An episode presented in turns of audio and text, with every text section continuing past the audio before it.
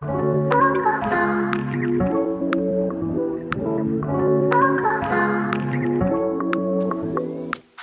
家好，我是东哥。大家好，我是罗罗。欢迎收听最新的应时信息。我们我们今天聊什么？我们今天聊三十岁就是比二十岁好，就是好。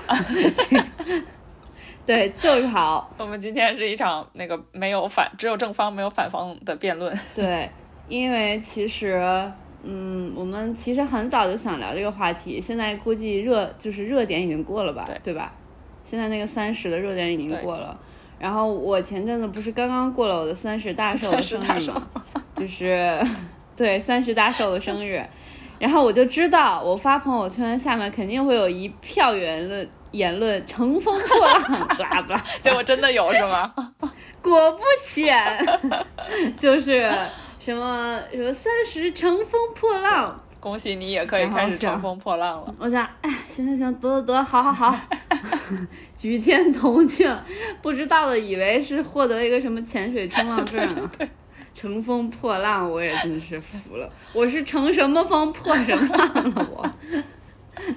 人家女明星的乘风破浪跟我们普通人的三十岁的乘风破浪完全没有什么关系，好吗？我们这个叫做稳健划过，对啊，就是稳，就是像我们一时兴起的那个 logo 一样，稳健划过二十岁到三十岁，所以我们就想聊一下。嗯，三十岁跟二十岁到底有什么不一样？因为我们现在我们两个现在都有一个极大的发言权了，就是说三十岁这件事情，然后我们也有发言权说二十岁的事情，所以我们两个两段经验都颇丰，所以没有人能比得说得过我们。我们明明就是在早录几天的话，就可以有一个正方，有一个反方，然后有一个三十多岁，有一个是二十多岁，可以辩论，但是我们偏不。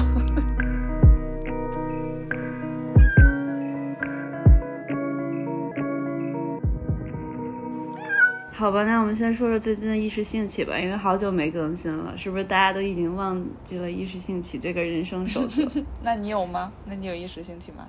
我是忘记了，我完全没有。刚录节目之前，我还接到了工作的电话，说下午两点半要开会什么什么的，然后我就打开我的手机，我就一直翻啊翻啊翻，就翻照片嘛，看我有什么一时兴起。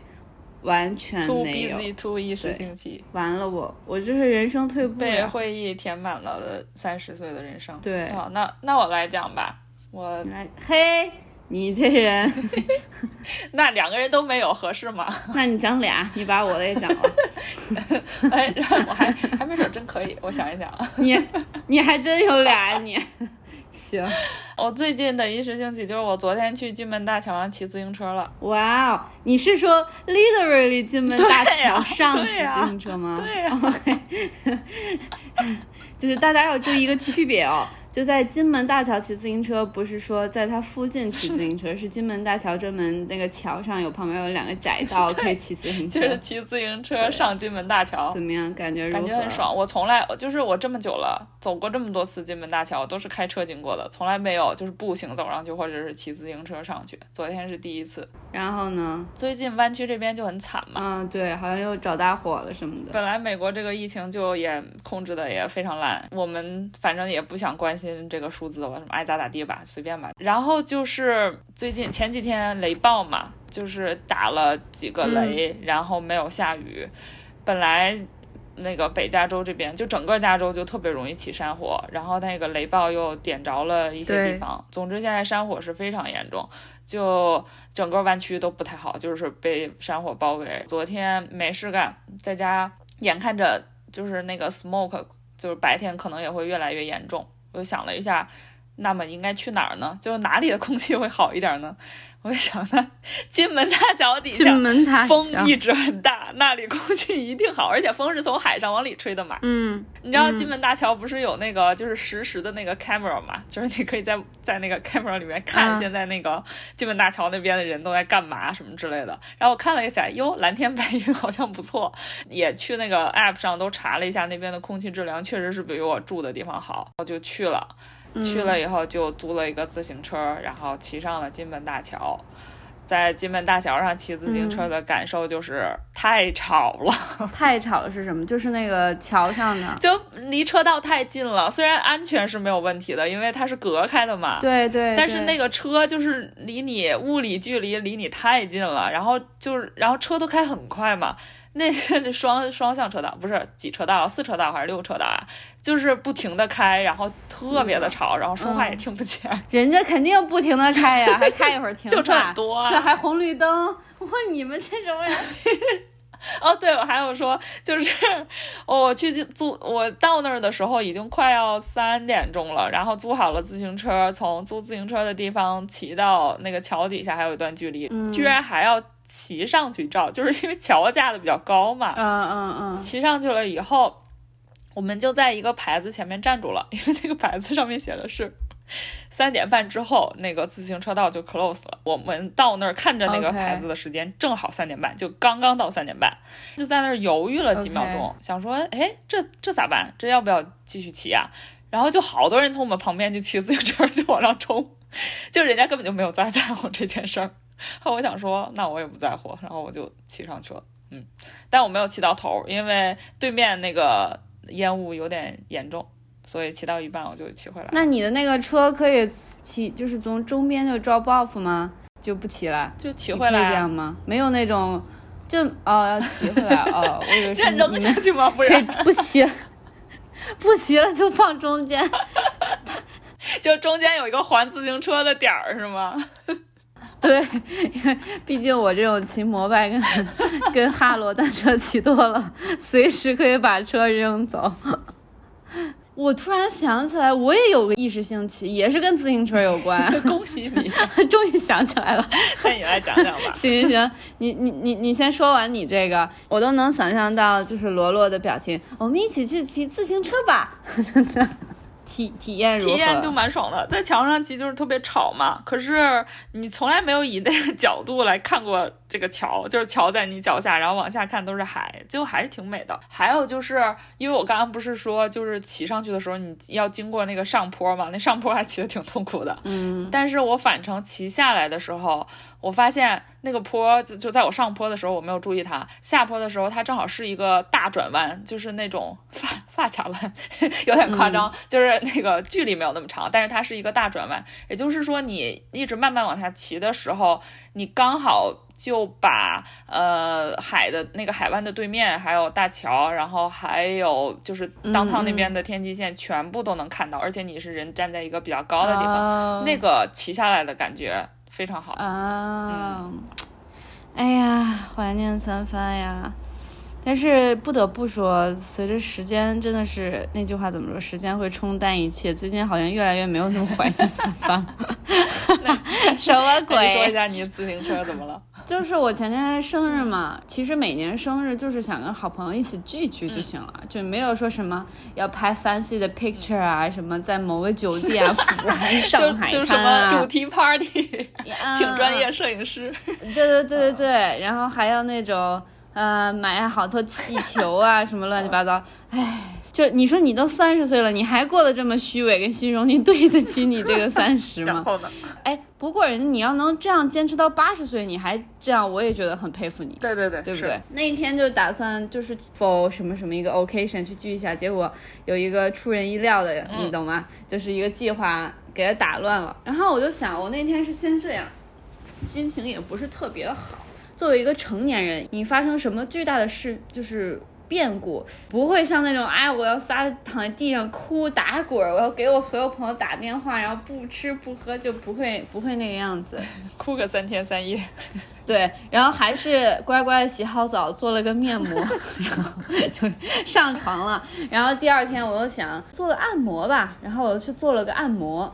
然后做按摩的时候特别逗，就是那个按摩的那个人，呃，我们两个就一起。其实应该是很安静的，但是我跟他聊天，我们俩就聊起来了，然后我们俩一起痛骂痛骂这个社会的男人，就是他摁我一下，我也我也说是都是垃圾，叭叭叭。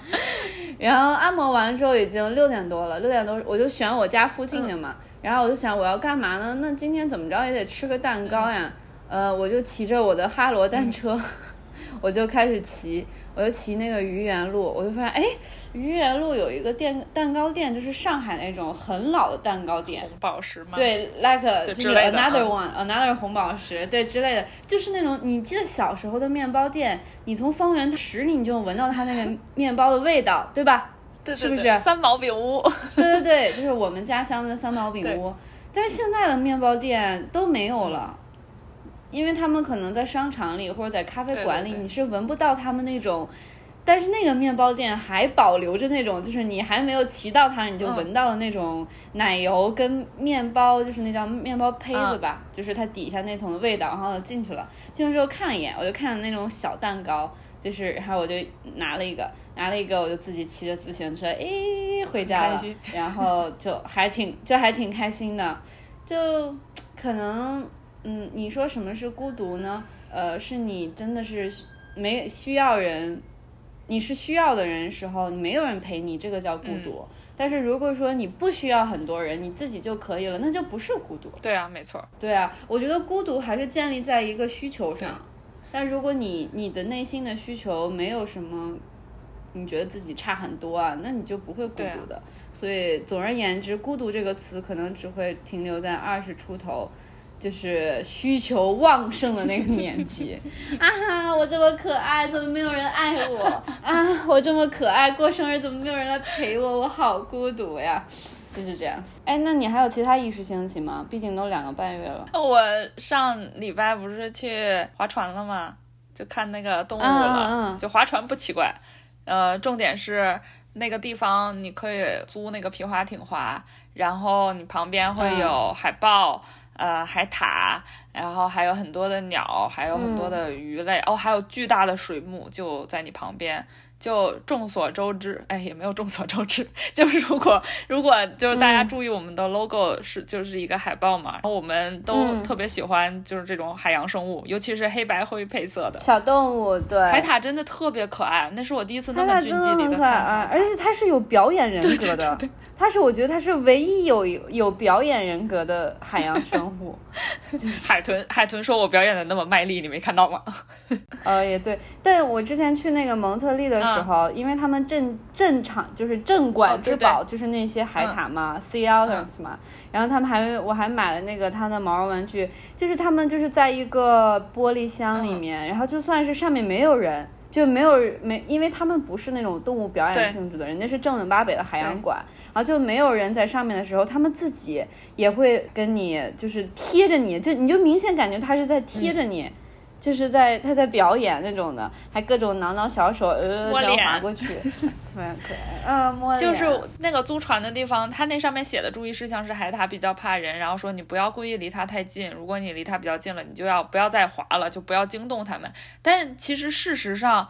就是那边可能海獭也很多，它没有那么怕人，就是它离我都还挺近的，有个三米、三四米那样的距离，然后可以看很清楚。有的是两只海獭，呃，头对着脚，脚对着头，然后有的是两只海獭并排，然后还有那个海獭妈妈抱着小海獭在它肚子上，就是海獭它都天对海獭它都是仰泳的嘛，它是用尾巴游泳的。我还近距离听到了它吃。它吃那个贝壳类的那种海鲜生物的声音，就嘎嘣嘎嘣的。哦，还看到了它吃鱼。不是我我我震惊的是震惊到那天看到你的嗯 Instagram，、海獭竟然吃贝壳，而且是生吃，它不会把它给挖出来吗？我后来查就是把它了一下，掰开。他说就是海獭的那个主要食物都是海洋里那些鱼啊、贝壳啊，还有呃海胆，海胆它也吃。海獭是一个会使用工具的动物，它很聪明的。嗯，它不是就是总是仰泳嘛？然后他的胸前会放一块小石头，真的假的？他咬不开的东西，他会用那个石头把它敲开。嗯，但我没有看到这个了，我是有听到他在嚼那个很脆的贝壳的声音。你你知道，就是不是那种网红酒店特别流行，在一个什么泳池上，就是泳池上浮一个那个盘子，上面吃那种哦 brunch 吗？对对对吧？对，我在想，人家海獭心想，老子自给 自足我的食物都放在我的肚皮上，我的工具就是我自己在 float，对，太搞笑。呃，然后我还看到了很多次鸟在天上飞一飞，然后它就忽然像一颗炸弹一样猛地冲进水里，然后再起来的时候，它嘴里就叼了一条鱼。我不知道他们怎么做到的，觉得好厉害。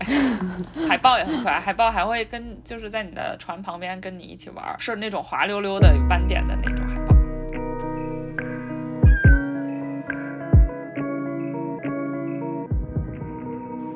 那我们第一个话题就是我一直想问罗罗，因为罗罗比我大我一岁吧。三十岁的第一天是什么样子？你还记得吗？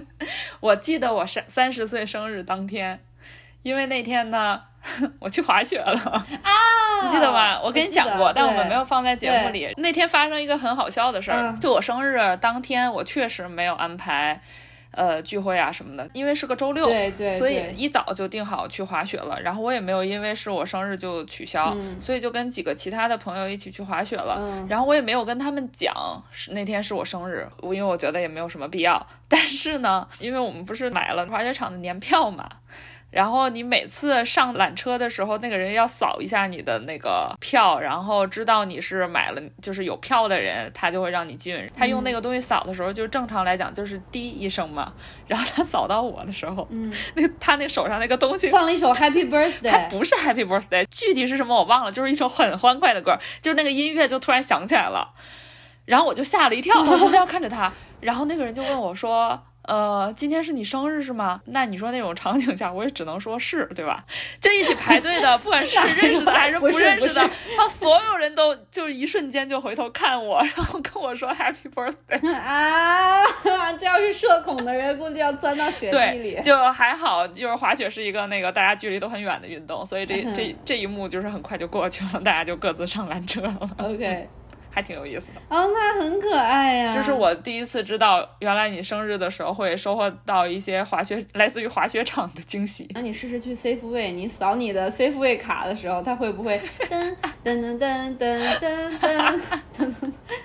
平常的时候不是一个滴嘛，叫滴，然后就会变成滴滴滴滴滴滴。哦，对，说起这个，我还想起来，就同一天，我开车在路上被警察扑 over 了。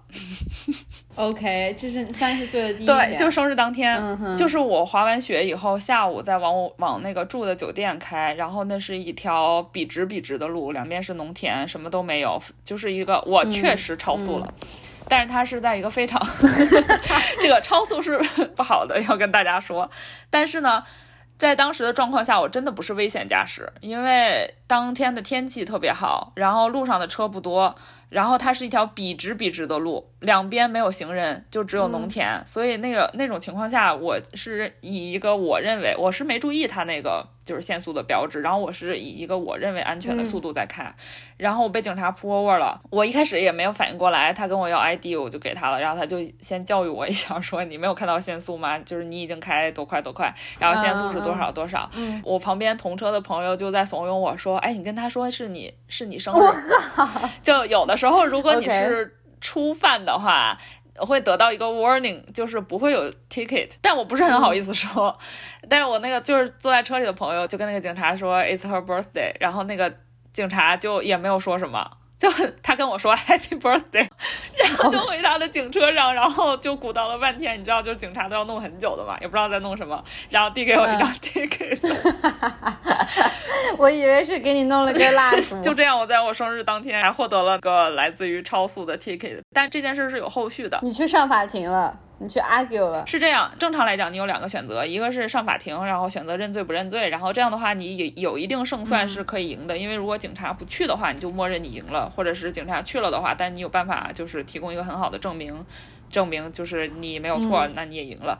然后还有一个方法就是直接认罚，然后就把那个支票寄过去，它上面那个地址嘛。然后我回去查了一下，我本来就觉得我不可能去上庭，因为那是去滑雪，就是 Lake Tahoe 那边，我我再开一次那么远去上庭就不可能嘛。但是我发现，就是加州的法律是规定，这种 ticket 是你可以写一封信来代替上庭，就是你陈述你的理由，然后你本人不用去。看了一下，我就觉得这个方法值得一试，我就搜集了一些东西，比如说我就去 Google Map 把当时那个地点。截了一个地图，然后证明那个路况，那个路是非常好，我不会威胁到旁边其他的，就旁边没有行人，我不会威胁到其他人，并且我，呃，那天的天气我也找了记录贴了上去。还有一点就是，呃，在美国这边高速的限速，它是要做一个，嗯，那个应该怎么说呀？就是说限速你不是随便限的，你每每隔几年你要评估一下，就是比如说是普通的高速，差不多是三年还是几年，你要评估一下你这个限速还合不合理。比如说我那天开那条路，像限速是五十五迈。呃，如果三年之内评估过，就说这条路限速五十五是合理的，那我就没什么好说的了。但是我在网上没有查到这个评估的记录，我就也在那封信底下写了，我说我有理由怀疑你们这个限速设置的数字不合理。总之，OK，最后判我没有错，然后把我的那个罚款退回来了。所以看三十岁多好。会主动的去 argue 为自己对 三十岁避免了自己三百多刀的罚款，就要主动出击，老子不服，就是那样。这个话题不能引到如何教大家在加州开车开了 take it 然后不交钱，就我们还引回。那我会觉得你三十岁第一天没有什么特别的感受，对对吧？你的感觉上有吗？没有，因为我觉得有什么区别啊？跟二十九岁的最后一天有什么区别啊？跟就是二十九岁的任何一天有什么区别？因为不可能到突然到那一天，你某一根弦就忽然被弹了一下，忽然人生就发生改变，这是不可能的呀。对，日日子都是一天一天往前过的呀。是的，我我现在就很震惊，大家把三十岁这件事情，呃，或者是二十五岁或者十八岁，就是当成一个非常明显的界限，到底是为了什么？难道人是有刻度的吗？就像我们是一个那种。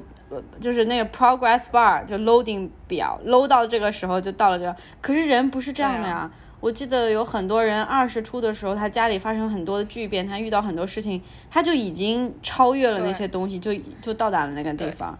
就数字只是个刻度嘛。那我也见过特别多四十岁还是个蠢逼。真的没错没错没错。以前我们老说数字，呃，年龄只是数字，就好像是一种态度一样。但年龄真的就是个数字，它不是你的态度，它不是一个你的那个，哎呀，我老子不怕老，我不怕老，我最年轻。它真的就是一个数字，但它可能在 some 号上是度量你这个生理上的。对，那这个确实没有办法吧？但是也没有那么严格。对。就也不是每个人到三十岁生理状况都是一样的。对呀，我三十岁第一天第一个感觉就是早上有点便秘，我觉得嗨，三十岁也没有什么大不了的，该解决不了的事情还是解决不了，就 就就。那你现在过了三十岁生日有一段时间了，你觉得感觉怎么样啊？二十七八岁的时候，那个时候，如果说你真的是，我们真的把三十它定义为一个你要到从一个呃一等级是你小时候无忧无虑的上学呀、玩啊、嗨呀，就是犯错呀、蠢啊；二等级就是你稍微就是有一点点认知了，但你还是很犯蠢；三等级就是现在这个三十岁这个阶段，那。其实要到三等级的时候，是我觉得焦虑是二十七八的时候。你怕自己很快就没有机会犯蠢了，是吗？那个时候就很害怕下一个阶段的到来，因为那个时候终于要踏入社会了。嗯，你不知道自己现在日复一日，每天打开电脑、关上电脑做这个东西是否有意义，是否值得继续。你不知道这个路，就是你不知道很多东西，你你是真正的很焦虑。然后你看到你身边的人，而且那个时候还是仍然很会比较。反而你少年的时候你是不爱比较的，到二到三的时候你真的很爱比较，你就会看见很焦虑，看见你朋友被求婚啦，那种拿一个钻戒啊 或怎么怎么，都会变成你的眼中钉，就是你就会觉得我我怎么办呀？我是站起来还是坐下呀？我还是躺着呀？就那个时候真的那。这个焦虑是怎么过去的呀？对你来说，就时间嘛。就你一直焦虑的话，你的身体会告诉你的理智，就如果你一直分泌一些悲伤呀、什么焦虑，就是总有你的身体会给你个机制，让你度过那个难关，让你振作起来，然后你就再再熬，再熬，就是关关难过关关过嘛。熬熬熬，哎，熬到了二十九三十，突然就没有焦虑了。之前还是会受很多东西的一些影响，自己避免不了跟旁边的人比较呀，或者是跟一些不认识的人比较，看人家三十岁的时候都在干嘛。然后我理解你那个最焦虑的时候是快到三十岁的时候，就觉得那我到三十岁的时候怎么办？如果我到三十岁的时候没有像他这样，那怎么办？就那那个时候就确实是会有这种焦虑的。就是你在你在半山腰的时候是最可怕的时候，你又能看到上面的人，你又能看到下面人，下面人好轻松啊。爬的坡好轻松呀，还在什么 summer，还有 spring break，还有春假，对不对？还可以去迈阿密，还可以怎么怎么着？然后你现在在这每天打打电脑、关电脑，然后三十岁的人呢，那他可能自己已经有了大 house，然后富太太生活，或者，哎，这个外界的影对，响。还有一种就是，当你看到有一些人他的成就好像还比你好一点，然后你又惊奇的发现，就是人家年纪又比你小。然后我觉得这以前以前的我也会因为这件事儿会觉得、啊，那怎么办？已经赶不上他了那种感觉。但但其实不是的呀，就是每个人的人生进度就是不一样的，就是这个只能只能后来自己慢慢想通了。对所以这个就是聊到，呃，就是给三十岁这种烦恼焦虑，就也太早了吧？对，就一这你看所有电视节目，包括前面那三十而已，还有乘风破浪，就每天三十三十，就而且你看那个《乘风破浪的姐姐》，她那里边的人从三十到五十，这个年龄年龄差这么大，就是人家五十岁的人也活得好好的，有必要三十岁就给人家画条线吗？因为我觉得是不是三十正好是，如果从资本主义社会来定论，它是一个消费的黄金时代。就在三十岁要给你洗脑让你消费吗？刚刚有购买力，就对我们最近做了一个项目，是一个新加坡的一个项目，然后有一个咨询公司给他们做了研究，说你们这个产品的呃用户群体就是三十加的家庭主妇。呃，我就是我对这个详细的数字以及性别让我感到震惊。我我最开始听到这个时候，因为我们要做方案嘛，要得到它这个东西，我没有输出，因为我们不了解新加坡的市场。然后我最开始还跟我的 team member 我就说，哼，真的是一种性别歧视。加年龄歧视，这种东西肯定是年轻人最喜欢，tech savvy 啊，blah blah blah。然后我们就一直做那个方案嘛，越做到中间越发现 no，嗯，他们的结论是对的。这个东西开发出来，主打的就是三十加的家庭主妇，所以你就会觉得，妈呀，你在所有的产品面前或者社会的面前，你是有标志的，而且这个标志打的就是你。就那你说这些电视节目跟这些电视剧有意义吗？有意义呀、对他们早就想好了呀。就就打打的就是你啊！但我觉得它其实还有一点，这个积极的意义就是让大家看到三十加的人，那我也可以就是做我自己想做的事，我也可以在我在我自己的能力范围内有所成就，或者是活的和你想象中的样子不太一样。这我觉得还是有一定积极意义的。反正那个《乘风破浪》，我后来就没再看了，因为我觉得他那个不代表我跟他没有任何共鸣，因为他们是女明星，我是一个打工仔，所以就真的是完全无法取得共鸣。然后再说那个电视剧，那个电视剧你我看了吗？没看，一开始是想看来着，后来发现不看大概也能通过那些朋友圈文章就明白他在讲啥，后来就懒得看了。但其实它有点像你看过那个就是东东京女子图啊，我鉴吗？知道那个，但是东京女子图鉴它会更加赤裸一点，就是你这个人想上位，你想从北四环、嗯住三环、二环，就是大家都有欲望，没有必要。呃，就是把你的欲望刨开，所以我觉得那个是表达这个东西。然后那个《三十而已》里面的那个就是就就什么曼妮，她也是这样的。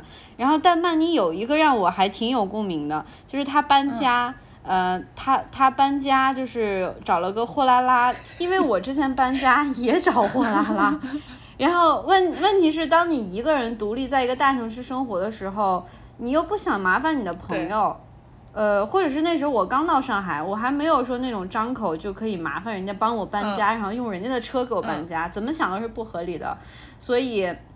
我就选择了自己搬家。那我我的东西要跟货拉拉师傅走，我也要跟货拉拉师傅走，对对对，所以有我要理有据。我要让货拉拉，我要让货拉拉师傅带着我跟我的东西一起走，这样这样还省了我打车过去的费用，我还能跟他们一起走。我就坐在他的副驾驶，然后抱着我的那些，就是抱着一个我很贵的灯，我印象中特别清楚。我当时就觉得特别的讽刺，就你守护着自己一个很贵的灯，你以为很贵，然后你还看自己搬家回来啦，然后他就跟我聊天什么什么什么的。就女一个女性在一个大城市生活，你能想象到的一些表面看起来光鲜，背地里都是这些琐碎的事情。这个是让我很有共鸣的，而且二十几岁的小姑娘，她可能有爸妈帮她，或者是她可以，她还有那个心气儿或者那个时间去撒娇，或者让她的朋友，因为那个时候她还有广泛的社交，对吧？你想想，你二十多岁的时候，你有广泛的社交，好姐妹之间的对好姐妹之间的定义就是我出现什么事情，你都出现在我身边，什么事我都跟你一起做。所以二十岁的时候，我一定就练搬家这件事情。二十岁，我肯定会找到我的女朋友。而且二十岁的时候还在跟朋友一起合租呢，搬家都是大家一起搬的。哦，对对对对，这个也是一个。然后你也会撒撒娇，哎呀，找个男的啊，最近撩哪个男的让他给你搬。三十岁最大的区别就是，你跟你朋友的关系已经不是那种大把的朋友，每天密切聊天。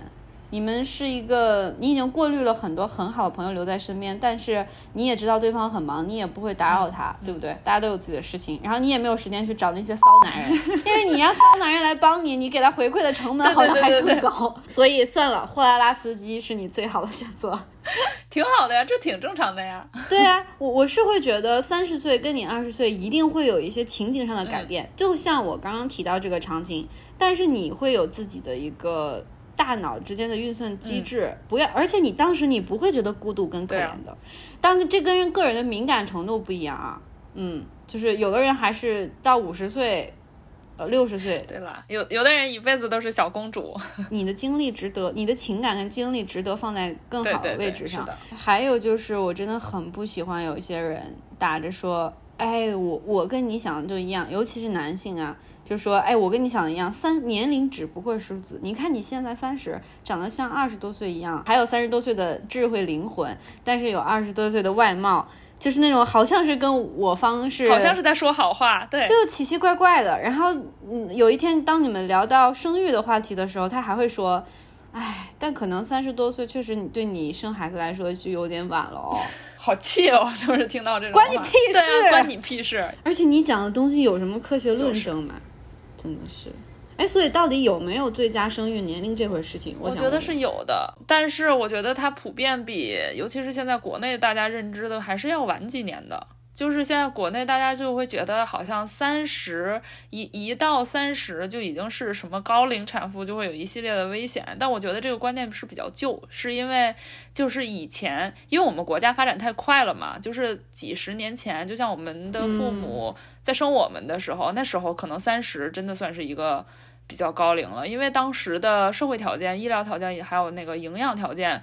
就就就跟现在完全不一样嘛，都已经社会这么发达了，就是有各种各样的东西来保障你，呃，身体的一些就是机能正常运转，所以我不觉得就是现在还应该把三十这个这个东西当中，就起码要到三十五吧，我觉得，就像在美国这边，就可能大家普遍认为是三十五岁以上会有一定的风险，但是。就反正我以前就去医院体检的时候，就像那些医生啊、妇科医生啊，他们都会讲说，刚刚三十岁，就是你还很年轻啊。嗯，你知道最搞笑的是，我我刚刚搜了搜百度的最佳生育年龄，它的官方还是说，女性的生育年龄在二十三到三十，男性在三十到三十五，女性最好不要超过三十岁，男性不要超过三十五。然后他之后还对比了一下，就是。二十多岁的怀孕时间的好处，不啦不啦不啦，就是我们之前不是有在讨论，三十就是根本就刚没进入社会还没几年，然后你前半部分人生就大部分时间都在上学，就算你比如说就算是一个大学本科毕业，呃，你二十出头二十一二岁这样本科毕业，那你到三十岁的时候，其实中间也。只有不足十年的时间啊！你这十年的时间有很多事情要忙呀，就是刚刚进入社会要工作，对吧？要找找对自己想要发展的方向，然后在这十年里没有找到一个合适的就是结婚和生育的对象，这太正常了吧？那你要是把这个就是教育现在的女性，就说什么你的最佳生育年龄是三十岁以前，嗯，我觉得这个。我我其实也可以理解有的人为这件事焦虑，就如果你把这个死线画在这儿的话，那我觉得确实是挺让人着急的。我刚刚看啊，二十多岁生孩子的时候好处是，如果事业上不太成功，当全职妈妈的决心比较容易下。啥意思呀？这个。然后还说，如果打算孩子上学后才出去工作，工作面也比较广，不必考虑年纪的问题。啥意思？我觉得就是。很多这种 很多这种观点都特别的矛盾。然后一方面，你看你刚刚念的那个内容是这样的吧？然后另一方面，假如有的人他要想考公务员什么的，在大城市，就是想要获得大城市的户口，或者是想要在大城市做公务员，他那个年龄限制又是特别的紧。就就是比如说你本科毕业，你你好像也没有几年的时间。就是给你去考上公务员，你研究生毕业之后，你也肯定要就是立刻参加考试，这些东西都把人逼得太紧了吧？那你到底是让我怎么选？你到底是让我 就贴着这个年龄线去考公务员，还是让我贴着你说的这个年龄线去生孩子做全职妈妈？这这太过分了，我觉得真的是给人的选择太少了。然后他这个写了一个坏处，他坏处写的在你朋友圈里会显得比较特别，你会感到被别人从以前愉快的社交生活中遗弃。这他妈，这个太大了，我的天！然后还写了大实话，说如果你工龄短，则享受不到产后福利，或许你根本就在呃，或许根本就在上学，你没有收入。就我这谁写的呀？这笑死我了。然后三十多岁，三十多岁怀孕的好处，那他倒是说了一句话，实话就是你的产后并发症跟产后身体恢复跟二十多岁没太差别。对，然后然后他提了一个好处是，你这时候的夫妻关系更趋于稳定。哎呀，我的天哪！然后还说工作稳定，有些成绩了，比较容易得到完全的产后福利。经济上比较宽裕，支付得起育儿费用。我觉得这个比较正常呀。那你对比起来，二十多岁那个优点是个什么鬼？二 二十多岁就是硬说，你知道吗？就硬说。里边二十多岁生孩子还有一个好处，精力充沛，全天候护理婴儿的能力较强。如果是二十出头就生孩子，将来再生孩子也没有问题。然后最搞笑的是看四十岁啊。看四十岁，四十岁怀孕的好处，上来就没有什么任何身体上，他都已经不说了。好处就是一是真正想要孩子的时候，并且是多年期盼的结果。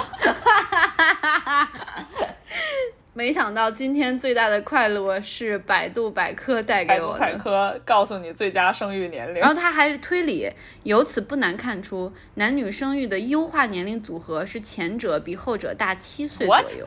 等会儿什么？就是它有，它有个区间嘛，就是你，呃，男性不是最好的是三十到三十五嘛，对吧？然后女性不是二十三到三十嘛？那你那你一算嘛，那就不就是七岁吗？但男性这个我也我也在表示怀疑，就他到底是依据什么？现在的男生喜欢找比自己小的，就是因为都读了百度百科，百度做点人事儿吧。而且他的所有的参考资料都是人民网哦，还有什么？你你参考点学术论文好不好呀？人家维基百科所有的这些词条上面的东西，下面都有一大串的这种就是 reference。你的 reference 是人民网的第一条，二零一九年七月二十六号的新闻：三十到三十五岁的男人所生育的后代最优秀。这是哪来的数据统计？统计方法是什么？然后样本有多大？这些你倒是给我列出来。编这个词条的人伤点心吧，好不好？你看嘛，刚刚以他的言论，那二十岁就是蠢。你没没有理由生孩子，我也给你硬编几个。比如说精力充沛，你可以，比如说心甘情愿当全职妈妈，因为反正你工作做的也不咋地。对。就认定了你二十多岁就是蠢。如果有听我们节目的二十多岁的女生，一定不要去参考这个，一定要好好工作。对，就是精力可以不那么充沛。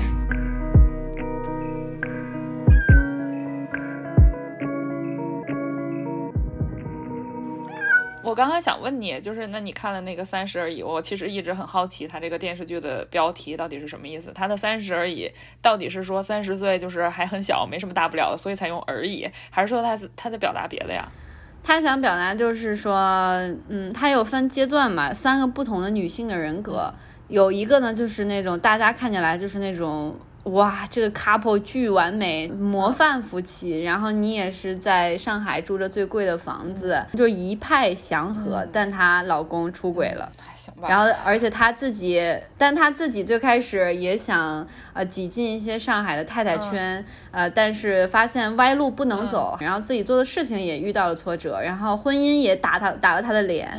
然后另外一个例子就是那个曼妮，曼妮就是个外来人，就是上海周边的，然后想在上海扎紧脚跟，自己又清高但又有物欲，就是追求的东西。嗯，一直追求，因为他可能二十岁就想追求，但到三十岁，妈的还没有追求上，没有。然后另然后另外一个呢，就是一个呃，咱们身边那种呃很好命女孩，就很快就结婚啦，就很幸运啊，就是那种去一个很普通的工作，但普通工作的同事都很喜欢她，然后就轻轻松松的自己小智慧，也不 care 这不 care 那，就很开心。但她也她也跟老公离婚了。就所以他三就是他想表达就是说三三十，呃，糟透了，就发生了一堆很糟的事情，垃圾垃圾，就是发生了很多糟的事情，我还不还我还可不可以再来一次？哦，就我还可不可以再重新开始？我还能不能重新开始？再做一次选择？这样就是三十而意思就是说而而已嘛，我还可以再来一次。对，是这个意思。其实大大方向上他传达的价值观是没错的。那我理解了，就就是我我就是我会觉得三十二十五十不管是什么，你三十可能刚觉得啊三十而已，结果三十二又给你当头一棒，也也是有可能的，是有可能的，就很有可能啊，就不是说我现在是越来越觉得，不是说你自己觉得你自己觉醒了，你 OK 了，我我牛逼了，老天就会给你这样发展哦。就 就你随时都可以是一个什么什么而已，就是生活就是这样的嘛。对你也不可能就不努力，然后坐等那个时间到来，然后还不在乎的说，哎，三十而已，其实也无所谓，是吧？对呀，对啊。你要说焦虑，我觉得大家都焦虑。现在小朋友不焦虑吗？突然想起来，呃，有两个嗯很小的事儿，但是是莫名其妙的，就是缓解了我的那个年龄的焦虑啊。是什么？就是。是有两个就是不是很重要的人说的话，但我也不知道为什么那时候对我有有很大的作用。第一个是在那个我刚刚大学毕业的时候，不是就打算继续读书嘛，然后就也没有想要工作。但是你身边就是其他的同学，他们有一些就是工作已经找的不错了，就在当时应届生里边。那我当时也会想说，我读一个研究生回来有没有用，或者说那我的选择是对的吗？就是其实多少会有一点怀疑。我觉得一一方面是大环境就是给人的压力很大，就本来应届应届生毕业那一年，你就会觉得特别的难。然后还有一个就是跟身边的人对比，这都是造成焦虑的点。但是对当时不是都在用那个什么人人网嘛？我其实已经不记得这个人是谁了，就是不是跟我很熟的一个人，他就在上面发了一句话，他就说二十五岁穷怎么了？二十五岁穷太正常了，因为你根本就没有工作几年，为什么就是这个社会要对二十五岁的人有这么高的期待啊？不要自己给自己这么。大压力，反正就是很简单的一句话。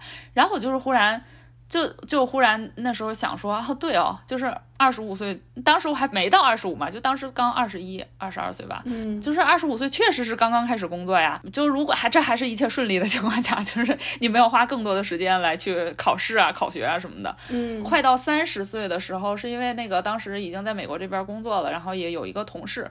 就也不是说就是多么对我来说多么重要的一个人，我是而且我是在旁边旁边听到就 overheard 他跟另一个同事的讲话。OK OK。哎，但你知道吗？但你说 overheard 这种事情，有人说是上帝，有可能是上帝是在借别人的声音给你一个 reminder，有可能是这样的，是是两个就是就是坐的离我不太远的男的同事，美国人，有一个就是马上就要三十岁了，然后就之前的内容我也没听到，可能他就是稍微有点焦虑吧。然后另一个人就是稍微大几岁，那个人就跟他说，不用为这些事儿着急啊，我觉得啊，他说以我的经验，人生是在三十岁开始变好的。就他这一句话记了很久，然后我觉得他说的没错，真的对，真的是我我也觉得是人生是在三十岁之后才有机会变好的，因为你三十岁之前的人生，说真的，你自己有多大的掌握的权利啊？三十岁你才大概啊，就我们也没有说就是三十岁生日过后那，但是就大概是在这个时候。你才获得了一些自由吧，真的，也不是说那种什么财富自由啊，或者是想去哪儿就去哪儿自由，而是说你这个时候才可以真正有很大程度的掌握自己的人生，然后只有你这种大的程度掌握自己的人生，你的人生才会越变越好啊。我觉我觉得这句话也是我现在觉得三十岁比二十岁好。我最近时刻想起刚在美国工作的时候，那个时候。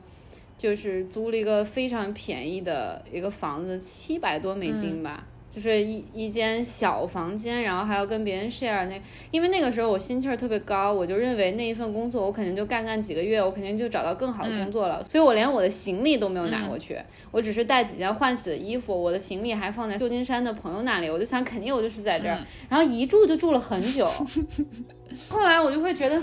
什么嘛！我什么时候我的奢望已经开始变成我什么时候可以拥有一个自己的独立的房间，然后洗手间？我会觉得真的这差极了。当你到职场的时候，当你到工作的时候，比如别人都介绍你的时候，都说哎这个人很厉害，刚从学校毕业，有无限的发展潜力。然后当你回家的时候，看这一切，你就觉得这都像个谎言，然后你就觉得我的，我我。就是，然后你还会斤斤计较。我点那个 Uber，我有时候想吃外卖，Uber Eats 那个外送费也太贵了吧？是的，就就是比那个食物还要贵。然后就种种的东西，然后等到你真的有信心转变一个生活方式，或者你自己靠你自己的努力换了几份工作，然后得到走到现在的位置，我终于有一个满意的生活环境。嗯，你你你才会觉得啊，开始变好了。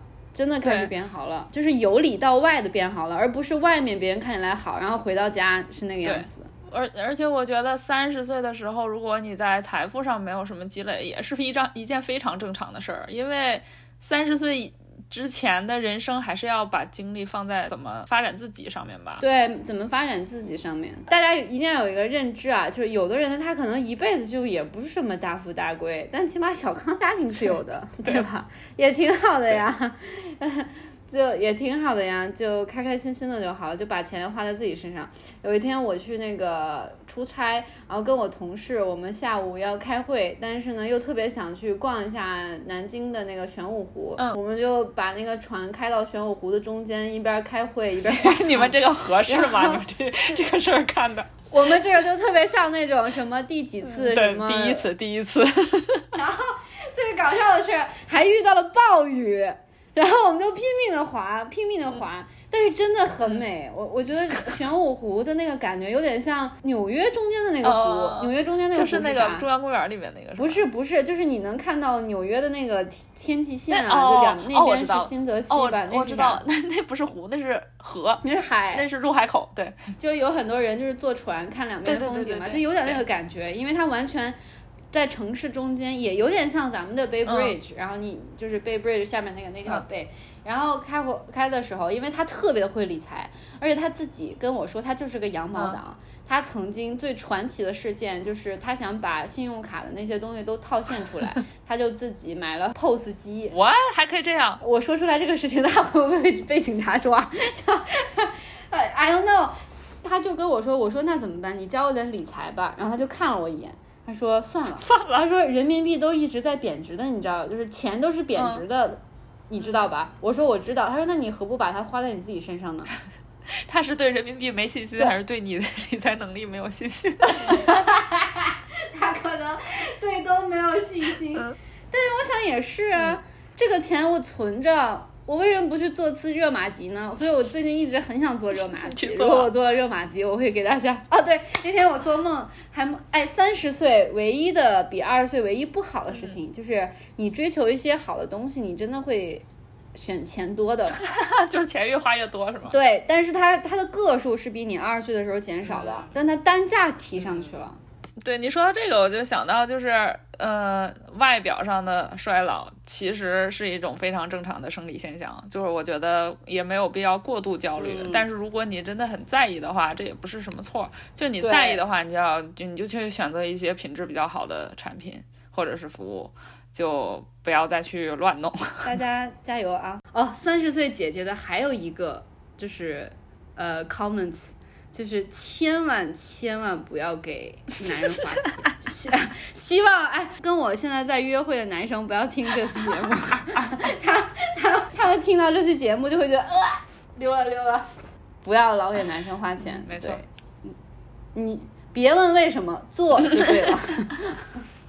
那三十岁还有什么好的呀？我想想，我不知道啊，就是有一点好。嗯，因为我不是齐刘海嘛，就是显，得，而我个子又不高，然后就会显得就是视觉上显得稍微有点小，然后在我的这个行业里呢，其实这是一个劣势，对对对对对，是的，是的，对吧？因为我是我是因为我要去客户那儿，客户一听我做了这么多经验，他根本不相信我。你看，他是个小朋友嘛。然后，但是我现在三十岁了之后啊、不一样了，更理直气壮了。不是，我最近跟几个客户，尤其是就是女客户啊，跟我说，我就主动的会跟她说，我说你知道吗？三十岁的感觉还不错哎。然后她眼睛一下就亮了，她说 你竟然三十岁了？我说对啊，我说我刚过生日，他说看不出来呀、我说是啊是啊，我说但是三十多岁这种感觉真的很好啊。然后他就一下子就放下了。那种对我的那种看起来小的偏见，原来年龄大也是有当优势的。你 get 到我这个点了吗？我知道，我知道。大家其实就对小的人，然后还特别厉害的人都会有一点点，你懂吗？首先，很多人默认年纪小就不厉害。啊、对，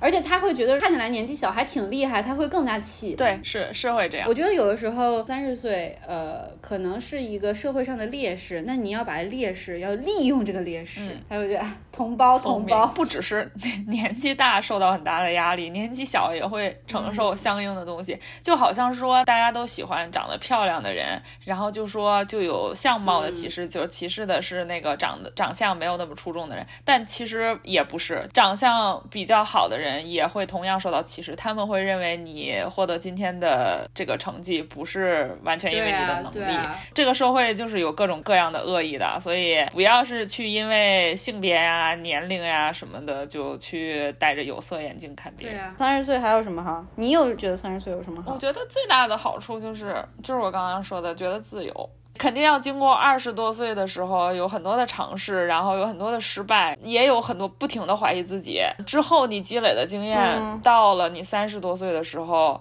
就会觉得这些经验带给你的自由，你也很大程度上知道自己是怎样的人了。然后，并且你知道自己做怎样的选择是对的，嗯或者说就是要承担怎么样的责任。我觉得这个其实是一种自由，而不是说，嗯，你你要你有很多钱，嗯然后你想干嘛就干嘛的这种事情。当然，如果可以的话嗯也非常好。嗯但是，但是我想表达的不是那个意思我。也觉得自由。你那你觉得二十岁的时候，你有想过你的三十岁是啥样吗？肯定没想，就没想这事儿。这是一个悲伤的话题，我想想啊，因为你看咱咱们两个的那个啊，不能说不能暴露年龄，哎，不对，我们已经暴露 年龄了。我们今天一整集在干嘛？我刚刚说，因为因为就是今年的时候，二零二零年嘛，我不是九九零年嗯生的嘛，就正好就是这个十年，就是他又卡到这个零，就卡到一个，就十年前，就是我二十岁二十出头的时候，嗯我有想过现在的这个东西吗？没有，完全没有。那你当时在想啥？二十岁在干嘛呀？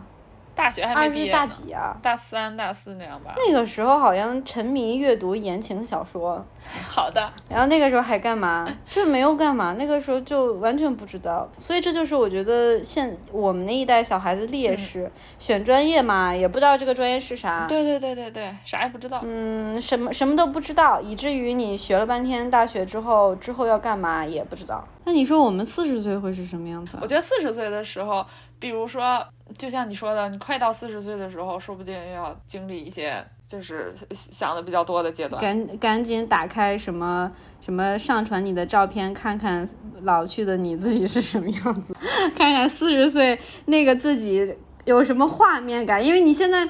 因为你二十岁的容颜跟三十岁不会差太多嘛，是不是？现在以后四十岁也不会差太多、啊。也许如果你坚持热玛吉的话，我们好像收了热玛吉的广告一样，朋友们完全没有啊。我忽然想起一件事儿，就是我前两天也是在微博上看到的，我忘了是哪个博主发的了。他们就说《那不勒斯四部曲》，他不是从第一本那个年，就是小小孩儿的时候开始写，然后一直到他们两个老了嘛。嗯然后那个博主他就说他最喜欢的是第四本，因为第四本以后就是青春不在，然后人已经老了，可是你不用再经历那些，就是你在二十岁、三十岁、四十岁经历那些压力了。那个时候的女性，你就是真的是你自己。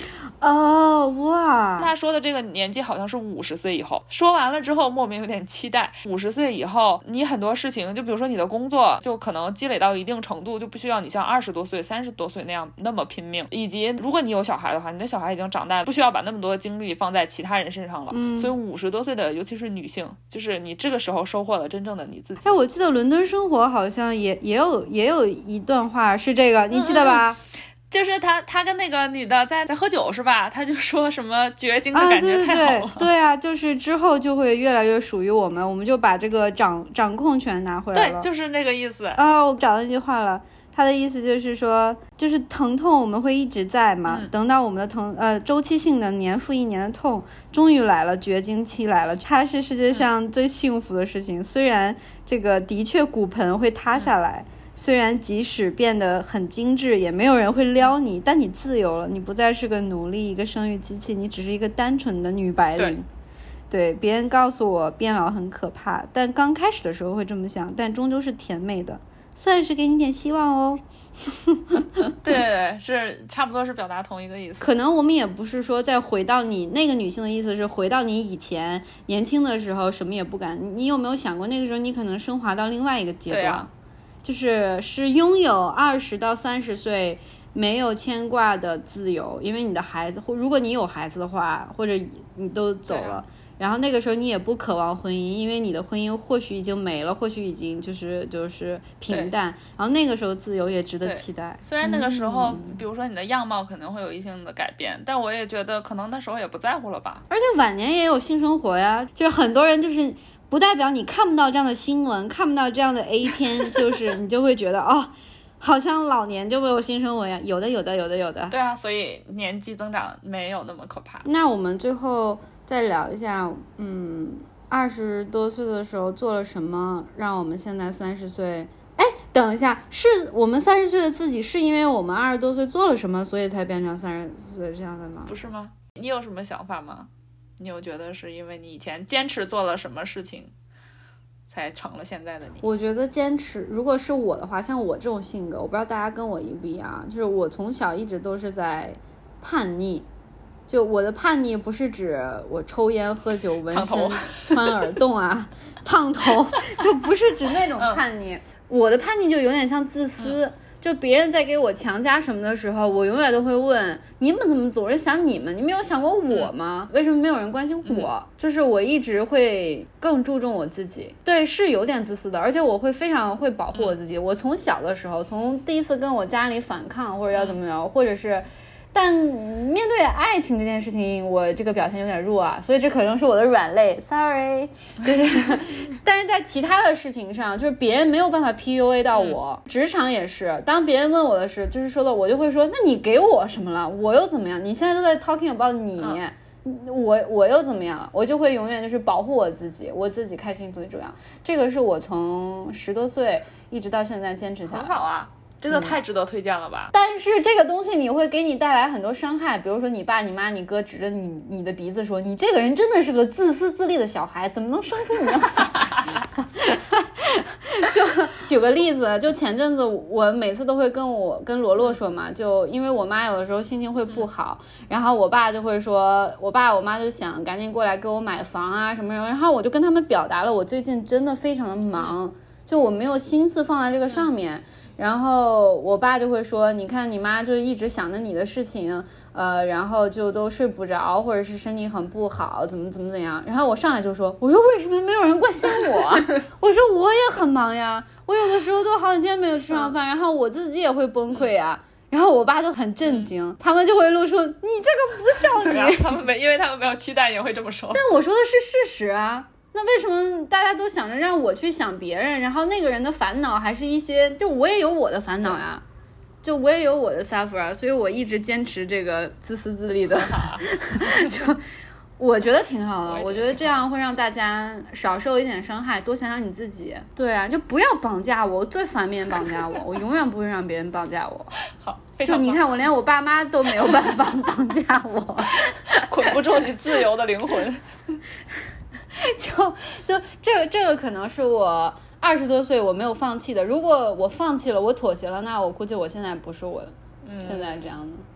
对嗯，很好。对，嗯，你呢？我觉得我可能是就是想往外跑，坚持看不一样的东西，不管是跟你的生活环境不一样，或者是跟你的成长经历不一样的人，或者是看很多你本身不那么同意的东西，或者是去一个新的地方。然后就不要待在自己最熟悉的环境里，就是想往外跑，看看别人是怎么活的，看看别人在想什么。嗯，不要认为自己坚持的这些东西就是一定是正确的，然后也不要认为自己就是世界的中心，就是最大的。有的时候只是用旁观者的眼光，但是就是，但是我觉得这件事是对我来说是非常的重要。嗯嗯，因为二十岁的时候，我们第一次聊这个话题的时候，不是跟你讲过，二十岁的时候我去台湾了嘛？嗯，在那之前我是没有出过国的。也没有去过港澳台，就没有出过境。嗯，去台湾就是其实某种程度上算是打开了一个新世界的大门，因为因为它又是一个很好的跳板。比如说我后来也在英国生活了一年，然后我又后来就是又来美国，然后一直到现在就是待在美国。我一直都没有觉得说哪一个地方一定就是最好的，就是我的选择一定是最好的。但是我希望就是可以多看一下有没有更多不同的活法，就是一时出去。一时爽，一直出去。对对对对对，我也是这样。那你当时，你那天是跟我说，突然什么 Facebook 提醒你，你去台湾的事情已经是十年前了。对，我的天哪，都已经十年了。就是我去台湾的时候，那是我二十岁的开头嘛，那也是高光的几个月，高光时刻。对，我记得你那个时候，我还是从你嘴巴里第一次知道，就是花莲。对对对，我就是当我提到台湾，你就跟我说什么淡水哪里的日落是最好的，就这个一这个话一直印在我的，是淡水还是花淡水对吧？因为那时候去台湾就就学校的交换项目嘛，就去了一个学期。嗯，你想，如果大学刚毕业就直接出国的话。这个其实是需要很长一段适应时间的，因为你到一个语言不通的环境，可能光跟人交流这件事就要花上一段时间，然后才能熟悉那个环境。然后你更别提你去理解当地人在想什么，就是他们为什么是这样过的，他们的社会是怎样的，他们每天就是在烦恼的事儿和在高兴的事儿是干嘛。花时间来理解这个是要挺大成本的，但是去台湾的好处就是你可以看得懂他们的字，然后你也知道他们在说什么。虽然有的时候大家也是互相因为成长环境不一样，也是互相就是不是非常的理解，呃，但是就比如说小时候我们也看过很多台湾的偶像剧，然后就呃看了很多的综艺节目嘛，所以你还是大概又有个理解。它就是一样，但是又非常的不一样。比如说我在台湾就第一次见到那种。我以前从没想过的一件事就是，呃，台湾的那个呃执政是两个党执政嘛，然后他们要选举的嘛，就去拉选票的，然后还会你走在街上会有会有人给你发那个纸巾，然后因为他们的预算非常有限，他们 为了避免那个就是不不廉政的情况下情况出现，所以他们就是拉选票的那个预算非常有限，你走在街上就发给你那纸巾，然后上面就写着这个人要选当地的。呃，县长或者是这个市的市长，就是这种东西。然后，台湾人又非常重视投票，就很多现在在美国的那个台湾朋友，他们也会一到投票的日子就就飞回台湾去投票嘛。是是是是是。那是我一个就是感触非常深的一件事，就是个同学他认识了一个男生，刚认识，好像就是。刚刚在一起吧，然后他发现那个男生的家里跟他的家里支持的那个是不同的党派哦。然后呢？我从来没想到过，就是两个人谈恋爱这件事儿会造成这么大的影响。当然，我现在在美国这件事儿就是理解的就更深了。但是我当时就是在二十岁之前的人生，我从来就没有想过这件事儿。我当时就还挺震惊的。然后也是就是在听他，就听他和别人讲。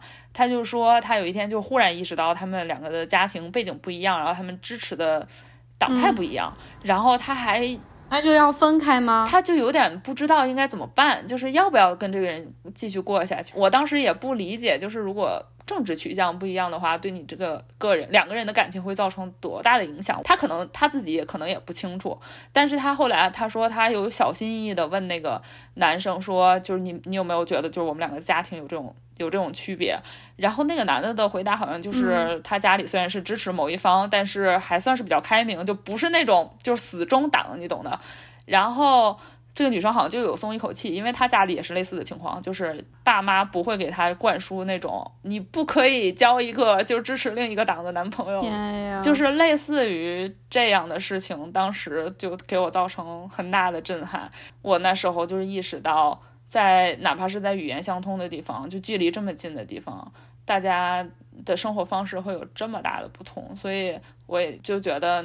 就一一定要坚持出去看一看别人是怎么活的，看一看别人，不要就是去上网去骂那些 台湾网民，说你们怎么怎么样，你说那些话就是没有依据嘛，你根本就不了解别人的生活状态是怎样的。刚刚你你说的那个观点，我觉得特别同意，就是一定要你一旦打开了你自己的一个心里面，我我相信如果你不去台湾的话，你有没有想过你后续？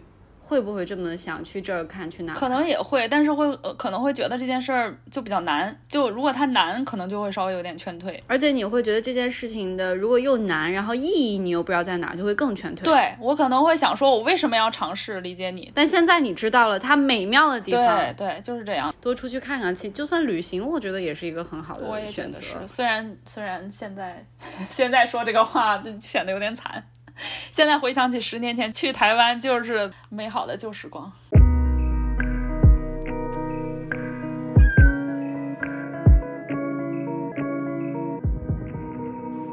那今天就聊到这儿。最近有什么推荐的东西吗？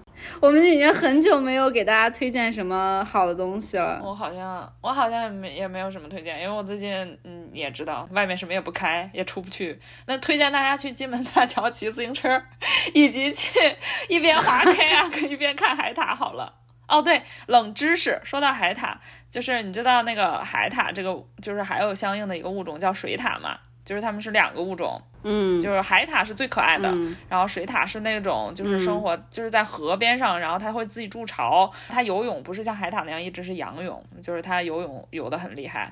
这个是水獭，还有我那天就是在在 Google 这些动物的冷知识的时候，忽然发现就是还有一个东西，它叫旱獭。我想说旱獭是什么鬼？然后点开一看，哦，旱獭是什么？旱獭原来就是呃尖叫的土拨鼠。啥？叫的吗？就就是土拨鼠也叫汉塔，另一个名字。OK，就这样吧，就就没有别的要推荐的了。那我们就这样吧。那希望大家今年过三十岁生日的人生日快乐。还没有到三十岁的人，记得三十岁非常棒哦，不要害怕。对，然后已经过了三十岁的人，让我们一起携手迈进我们的四十。十年之后再见。十年之后。我们会再录一个播客的，那个时候的题目就叫做“四十比三十好”，就这么美好定了。行，那我们今天就到这儿吧，拜拜。下面是彩蛋时间。哎，哦，我跟你讲，说到这个事情，呃，这已经不算一时兴起。昨天我去我们家旁边有那种小小餐馆，就是那种。不是因为不是那种网红街，所以有做的好吃的，酒也很好喝，我就会经常去。很小，但有一家就不知道为什么就永远都是一堆外国人，然后这些外国人还特逗，就是呃就是在里边高朋满座，喝完酒之后骑着小牛电动就回家了。就特别，就特别可爱，然后我也挺喜欢的。就我当然不是因为那家店很多外国人去啊，我是就是离我家近，然后酒也很便宜，也很好喝，我就去了。然后昨天买单的时候，呃，我要去跟吧台我说把我那个蛋糕帮我打包一下，我不小心，因为我直接过去，我不小心碰到了我左边一个，呃，不知道是哪里的一个男的，我就回头赶紧跟他说，就是对不起，我就说 sorry，然后他他就给了我一个那样的表情。你知道那个表情就是就是那种嫌弃，然后但是那又不是说惊讶，是那种表情，就是我我是我不知道我是否过度揣测啊，他就是那种表情。如果说呃当时是在美，如果我是个美国人，我碰到他了，我我跟他说 sorry 了，我觉得他很快就会说。嗯，没关系，没关系，对吧？你都已经道歉了，那那你还有什么？这就是不是故意的。但他那个表情就是露出一副你们中国人就是没有什么界限感，就没事要撞别人是吗？就是你们界限感就是很为零，所以你们老做这种事呀。你看你又撞到我了，就这就是这种表情。然后我当时就非常非常不舒服，而且对方还是个男士。然后我当时其实就特别想跟他说，我就说为什么你这副表情？但是我就很快要跟朋友出来了，出走出这个饭店，走出两个 block 吧，我越想越生气，这我真的是越想越生气。我他妈要是在美国被这样对待了，我是外国人，我还怂一点，我自己在我自己的祖国上，然后我还被你用这种眼神，我真的是非常生气，我都差点走到第三个 block，我就要回去跟他理论了。然后呢？然后因为我就把小锤送去洗澡了，我要去赶着去接他，我就没有。虽虽然我这样描述，大家可能觉得我太敏感了，小题大做，但是你们不知道，就是那个表情，一个表情写了很多话。对，因为我们在国外生活过，我们其实会读懂一些就是意思。就其实你说有什么误解吗？没有什么误解，你把这个表情给我了，对。然后上次还要同理一件事情，然后那天我去优衣库。然后优衣库就是有很多人不是在那排队去试衣嘛，就有一个穿着拖鞋的一个阿姨，她也要试，但她不，她可能看到大家在等，她就想往前去看一看，然后他可能就插队的意思，售货员就直接说说阿姨要排队，然后人家就人家听了之后就往后走了，站在这个 line 里边中间的一个女士也露出了跟那个男的一模一样的表情，我懂了，就是那种表情，我心想他妈。我今天脏话都给我逼的，我最近工作压力太大了。你继续，就是用你高贵的大脑思考一下，这样的阿姨她能是故意的吗？她就算她是故意的，但是你要有一个就是原谅的成本呀。你至于用那种表情吗？就算她不知道，你跟她说就好了啊。她下次肯定就知道排队了。她下次再来优衣库的时候，像我这种。热心市民李女士很想帮阿姨吵一架，是吧？出了优衣库，走了两条街道，不行，我回去要跟她理论一下。去豆瓣那个吵架没发挥好小组发个帖。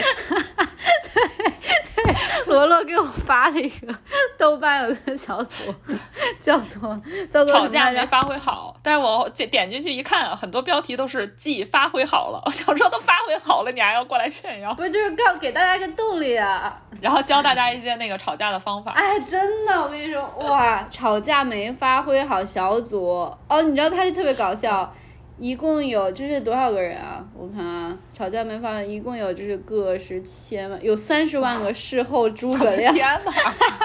他管他管自己的成就是成就是成员叫做事后。他说的没错，太可爱了，太可爱了。然后看我随便点，我随便给大家点一个，一个朋友恶语问候我的爱犬，然后认识好几年了，偶尔一起逛街吃饭，总 说我家狗丑，拜托，我又没有问你，所以我把狗狗朋友圈都屏蔽了。前两天又找我聊天，说你家狗咋样，还没死？他这个太了，我就。我就觉得这太不尊重我了吧，算什么朋友？不用再交往了。然后我就回他：“你妈都活得好好的，我家狗当然也活得好好的。”然后他说：“你怎么这么说话呢？”我说：“你能好好说话就好好说，不能说就闭上嘴。”嗯，他那他发挥的还可以，发挥的挺好的。我觉得看到了很多个自己，就是 就嘴笨的自己啊，里边有很多 occasion 啊。大家可以自行搜索，什么药店买药被店员嫌弃买的少，买药买那么多干嘛？我不需要，有毛病。和和态度垃和态度垃圾的喜茶员工维护消费者权益。哎，我觉得我应该去这个，我应该去这个组教大家如何吵架。那昨天我就没有发挥好呀，他给我那个表位置，就也不可能有人每天发的帖都是发挥好了吗？感觉发挥不好应该是个常态，笑死我了！彩蛋结束啦。